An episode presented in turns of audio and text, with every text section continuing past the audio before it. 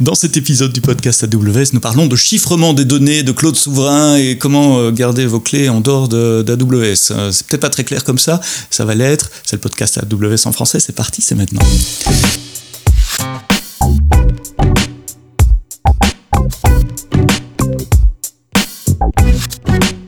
Bonjour et bienvenue dans le podcast AWS en français. Aujourd'hui, nous parlons de cloud souverain avec euh, Devoteam Revolve qui lance une nouvelle solution de chiffrement des données dans le cloud, une sorte euh, de tiers de confiance qui peut garder vos clés de chiffrement. Alors, pour en parler, comment démarrer, comprendre comment ça marche, j'ai le plaisir de recevoir Christine et Jérémy.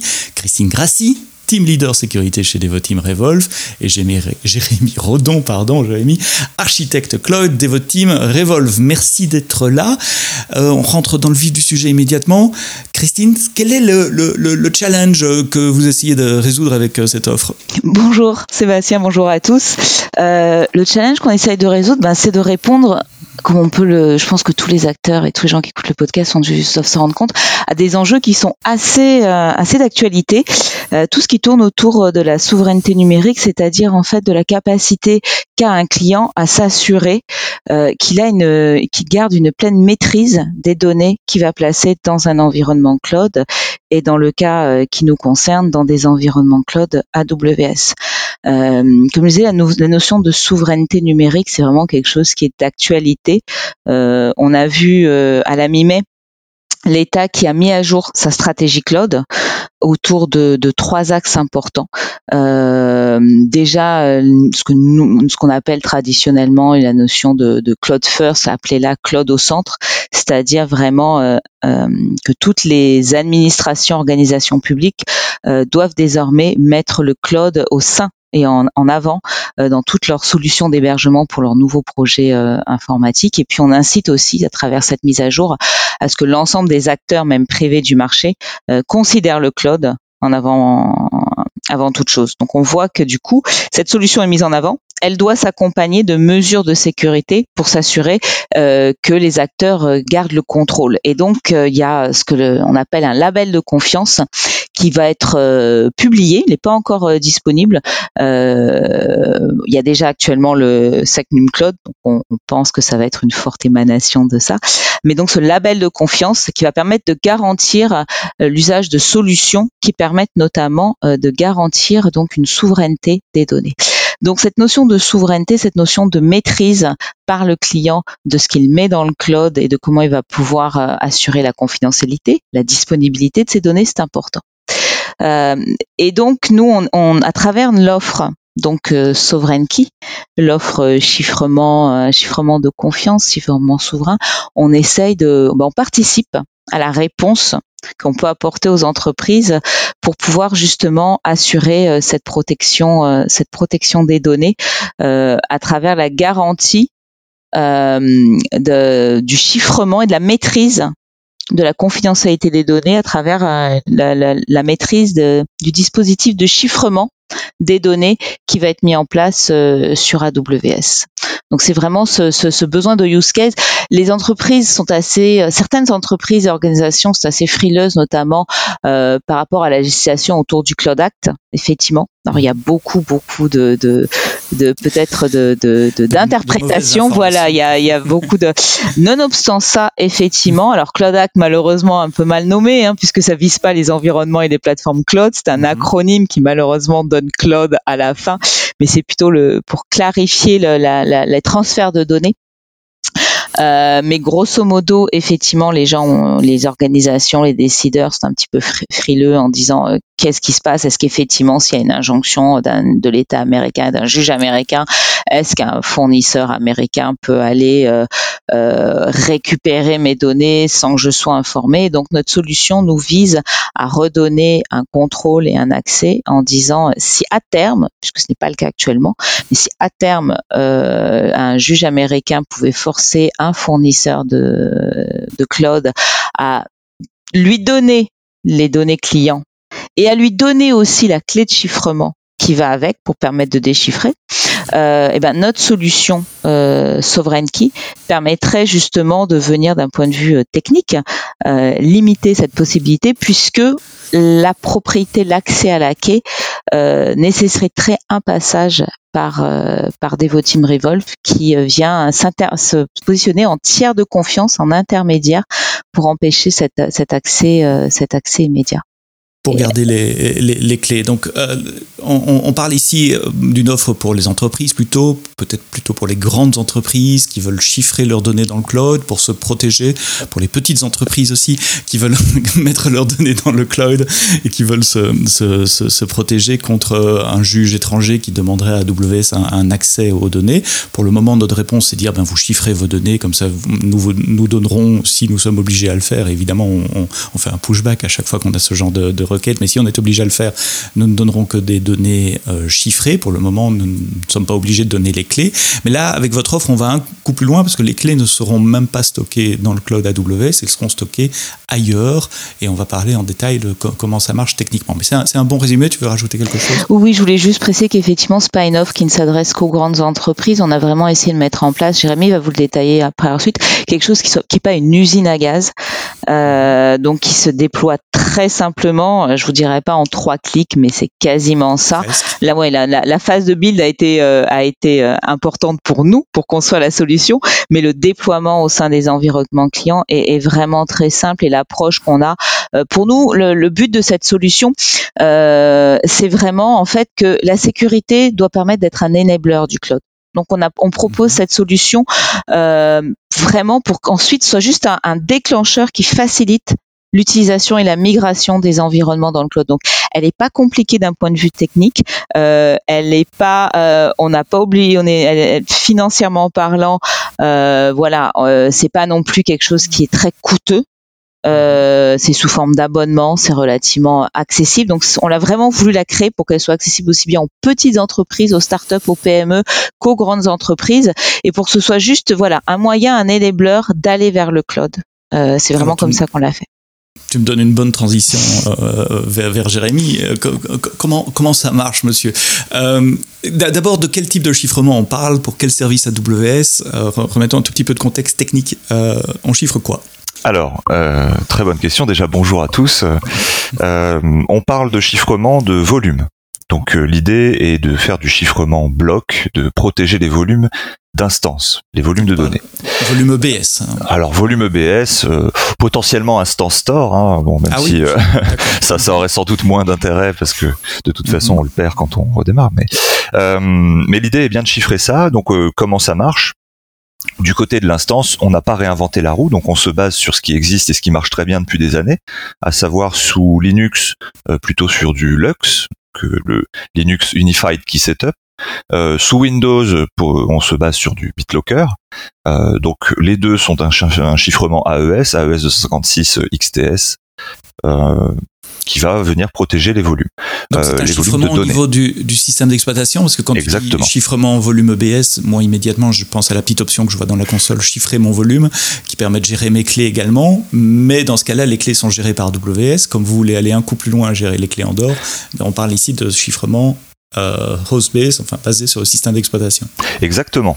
Euh, nous, euh, on a fait cette offre de notre côté, donc on a on n'a pas forcément demandé l'avis d'AWS et on n'a pas du tout mhm. l'accès aux hyperviseurs, contrairement à AWS qui peut se permettre de faire une petite case à cocher. Donc nous, forcément, on n'a pas cette facilité. On passe par l'OS. Mhm. Et euh, euh, ce qu'on fait, c'est assez simple. L'idée, c'est de, rajouter un agent, un agent qui est très simple, que n'importe quel client peut auditer, puisque euh, en réalité, c'est un ensemble de scripts. Alors bon, c'est pas trois lignes, hein, mais mais ça reste quelque chose mhm. d'auditable assez facilement pour un client.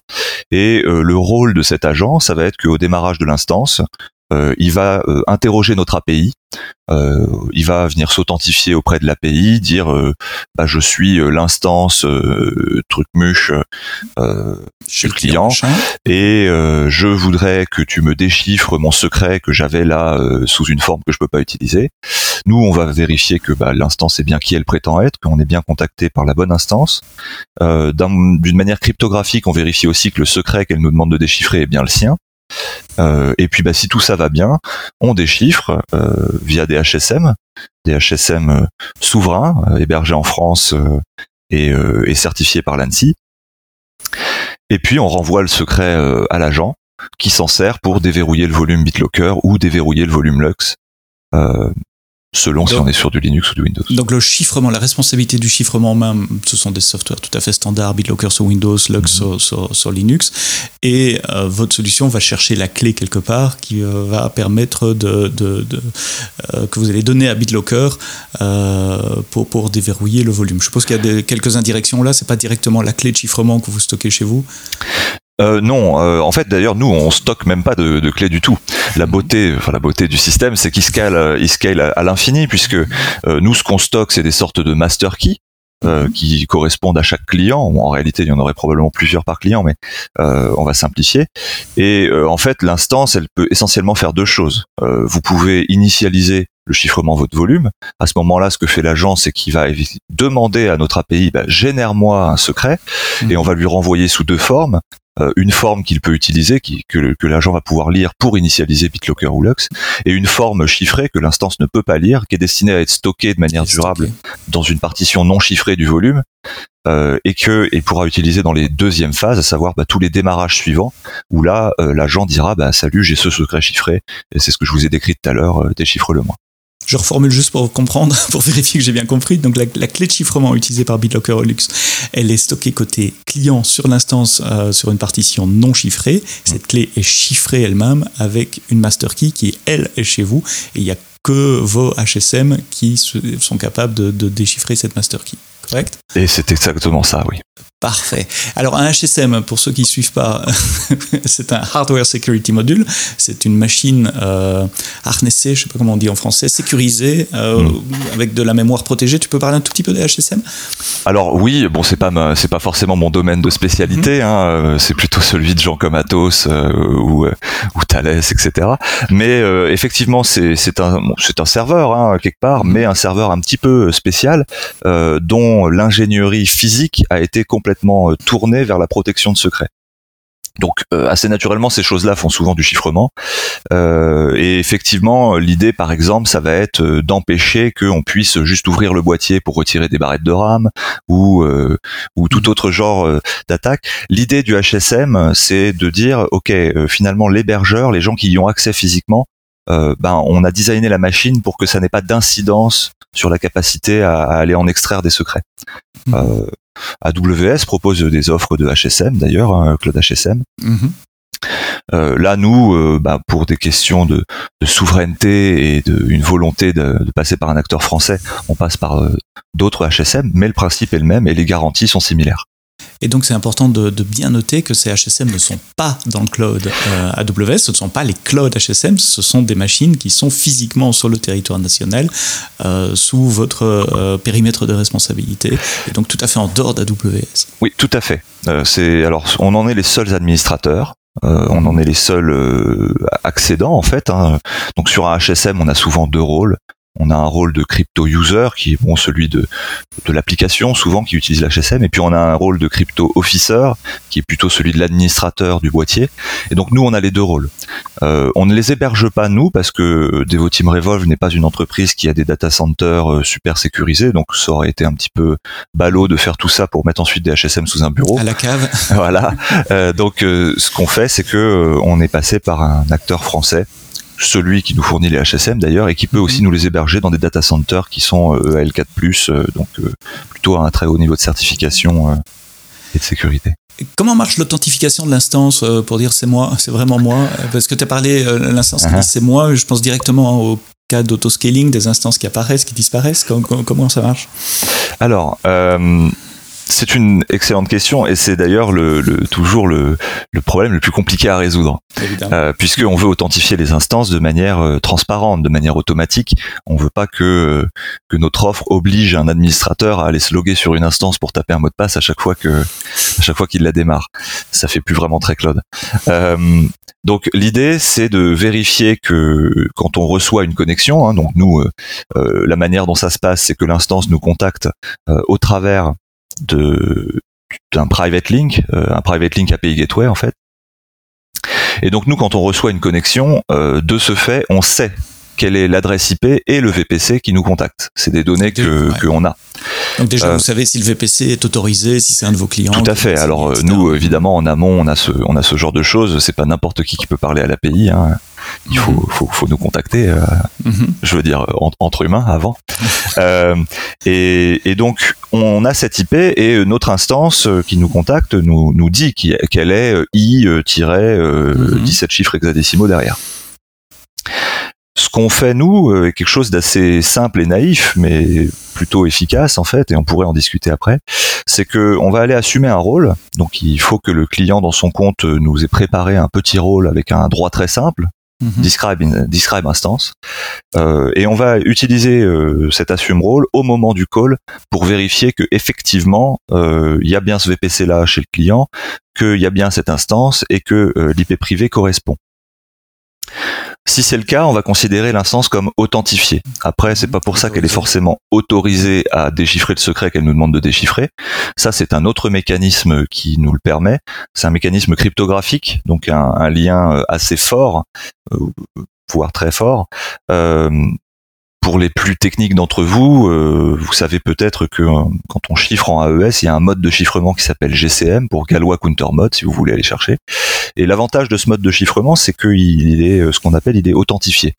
C'est-à-dire qu'on peut ajouter des métadonnées d'authentification quand on fait un chiffrement qui pourront être vérifiées quand on fait le déchiffrement. Concrètement, ce que ça veut dire pour nous, c'est qu'on est capable de lier l'instance ID euh, au chiffrement du secret.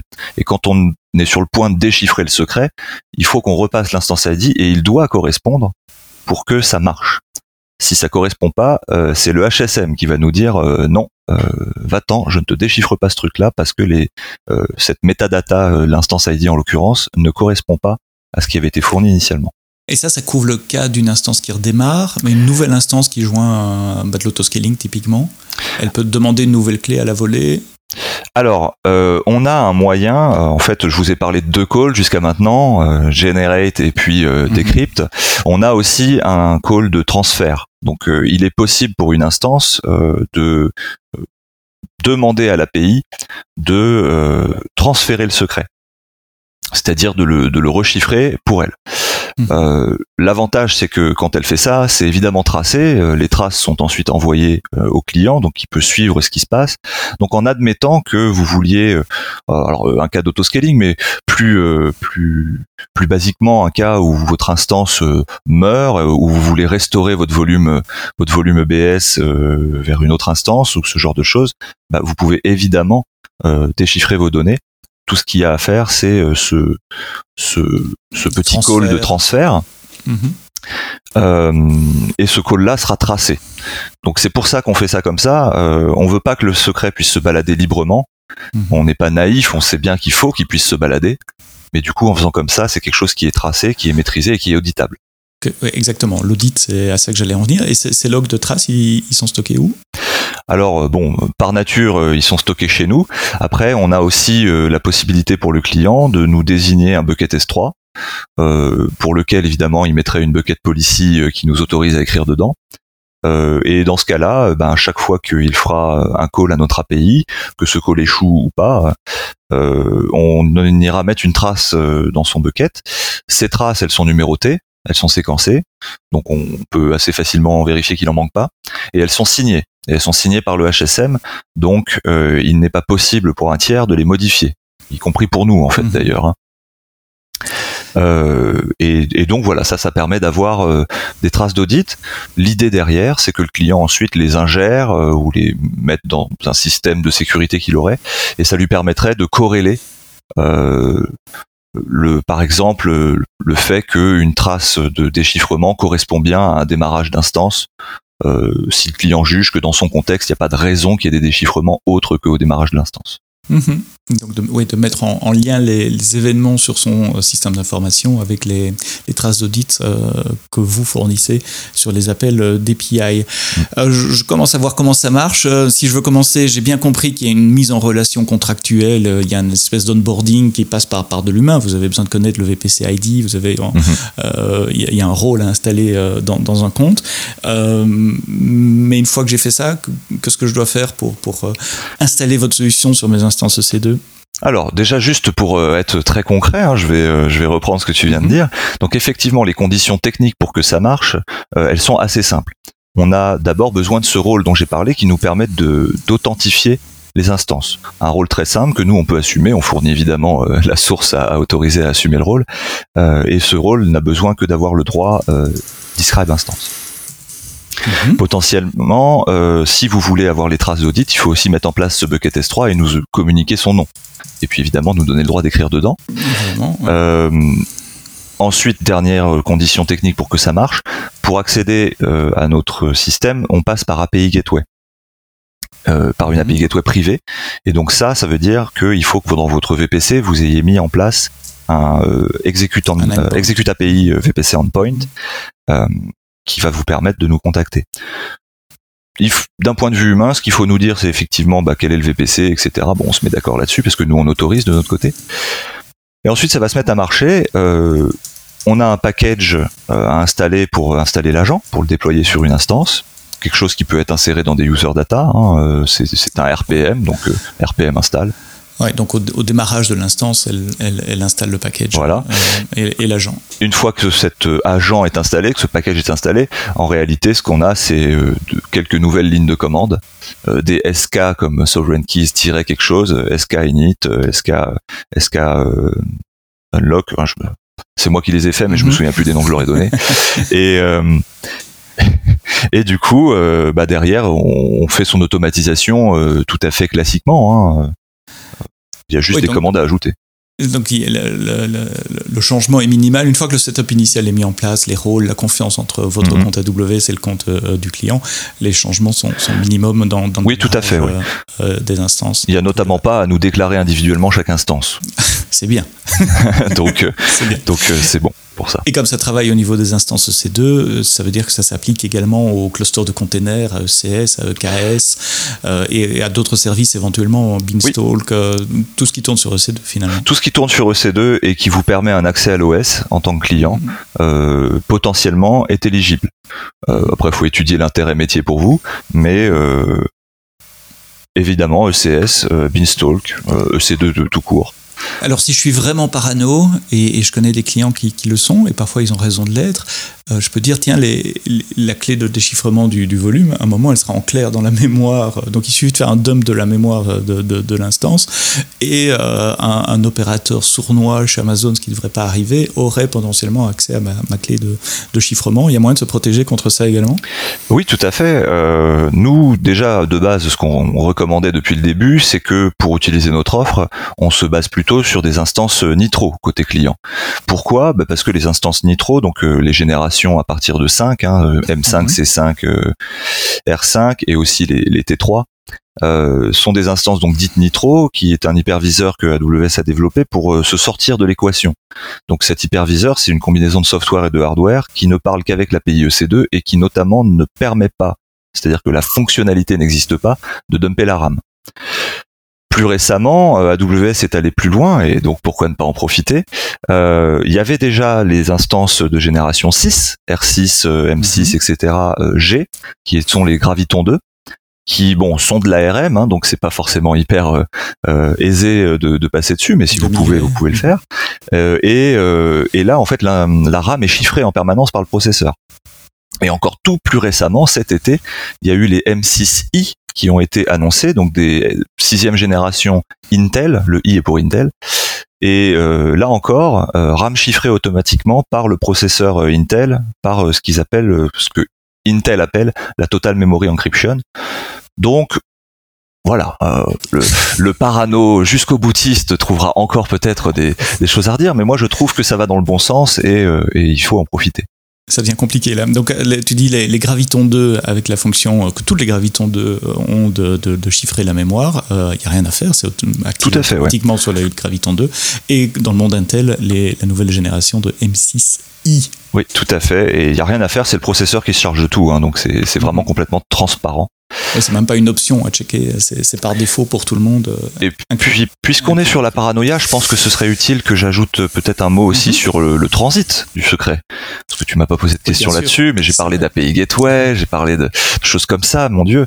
Bon, en réalité, ce que je vous ai décrit comme interaction de l'agent, je l'ai fait d'un point de vue très fonctionnel, mais mhm. techniquement, ce qui se passe réellement, c'est que quand l'agent euh, appelle l'API pour dire bah donne-moi un secret. Bon, il fournit son secret chiffré là-dessus, il n'y a pas de problème. Ce qu'il fait aussi, c'est qu'à la volée, il génère une paire de clés RSA. 4096 en l'occurrence, euh, et il donne la partie publique de la clé. Mhm. Euh, et donc nous, une fois qu'on l'a autorisé, authentifié, etc., etc., ou plutôt authentifié puis autorisé, on va transférer le secret en fait wrappé avec cette clé publique. c'est le HSM qui fait ça, hein. donc on charge la clé publique dans le HSM, on wrappe le secret via cette clé publique. Et donc nous-mêmes, notre système ne voit pas passer la clé en clair et on n'est pas capable de déchiffrer la clé euh, comme ça. Donc AWS encore moins. Euh, et il n'y a que l'agent qui a la contrepartie privée de cette clé qui va être capable de dévrapper le secret et de le lire sous une forme utilisable. Et cette clé euh, privée qui sert à chiffrer la clé de, de qui sera donnée à Bitcoin, à, BitLocker, pardon, elle est temporaire aussi. Elle je suppose qu'elle n'est pas écrite sur disque. Alors, la, contrepartie claire, euh, enfin oui, mhm. la, version en clair de cette clé de mhm. protection BitLocker, non, on n'est jamais écrite sur disque. Ce serait vraiment euh, une faute euh, technique assez lourde. La seule chose qui est écrite sur disque, c'est la version chiffrée de mhm. cette clé, parce qu'il faut quand même bien qu'elle persiste à un moment, cette clé, et qu'on puisse la retrouver. Et nous, on veut pas prendre la responsabilité de, de stocker les clés la bonne pratique est plutôt en général de stocker la clé sous une forme chiffrée à côté des données qu'elle chiffre. Euh, c'est d'ailleurs ce que fait AWS. Hein. Vous savez peut-être que quand KMS chiffre votre volume EBS, en réalité ce qui se passe, c'est que la, la, version chiffrée de la clé du volume est dans les métadatas du volume. On le voit pas nous en tant que client, mais c'est comme ça que ça marche. Et c'est assez bien décrit dans euh, des white papers d'ailleurs. Même chose avec Amazon S3, c'est tout à fait les chiffrements chiffrés sont dans l'enveloppe, dans les métadonnées des objets que vous mettez sur S3. Euh, J'ai oublié de parler quelque chose côté technique. Ah non, j'espère que ce sera clair. C'est pas très facile sans schéma, mais. Euh. oui, c'est le genre de sujet. C'est toujours plus facile avec un tableau blanc et des petites flèches. oui. Euh, je crois qu'on a on a parlé euh, de la génération des clés, du, stockage des clés côté côté HSM en dehors de WS, du transfert des clés, et puis la technologie qui est utilisée pour pour déchiffrer les, les blocs des, des, volumes des instances. EC2. Je mettrai, euh, je mets, si vous écoutez le podcast maintenant, regardez dans les notes euh, du podcast, il y a évidemment le lien vers la solution Sovereign Keys de Devoteam Revolve. Tu as parlé de ASGCM, qui est un peu plus technique. J'ai mis un lien également vers euh, des white papers et, et, des papiers que vous pouvez lire pour comprendre comment ça marche sous le capot au niveau cryptographie. Christine, tu l'as dit au début, c'est la question de la souveraineté des données, du cloud souverain est centrale dans la plupart des discussions que nous avons euh, avec, nos clients. Euh, cette offre est toute nouvelle euh, chez vous. comment tu vois les, évolutions en termes de, positionnement de, cette offre dans, les mois, les années à venir? Bien sûr qu'on va continuer à faire évoluer l'offre pour qu'elle couvre de plus en plus de périmètres. Euh, Jérémy a, décrit là toutes les, périmètres couverts actuellement très orientés autour du IaaS. Nous, on va continuer à faire évoluer l'offre pour qu'elle l'accompagne. Comme on l'a dit, c'était un, c'est un enabler cette offre à la migration. Donc il faut qu'elle puisse permettre d'offrir un niveau de sécurité aussi sur tous les environnements, euh, tout ce qui tourne autour du serverless et autres. Peu à peu, on va essayer euh, de, de, rajouter des briques pour couvrir de nouveaux périmètres techniques. Euh, et puis on va suivre aussi les évolutions de la demande en fait, puisque l'objectif c'est quand même euh, avant tout de répondre à un besoin client. Donc est-ce que comment le besoin client va évoluer? Est-ce qu'il va évoluer dans quel sens? Donc sur des aspects techniques, euh, peut-être sur d'autres aspects aussi. Comme je disais, il y a énormément d'initiatives sur le marché. Donc l'État a mis un coup fort en annonçant sa mise à jour de sa stratégie.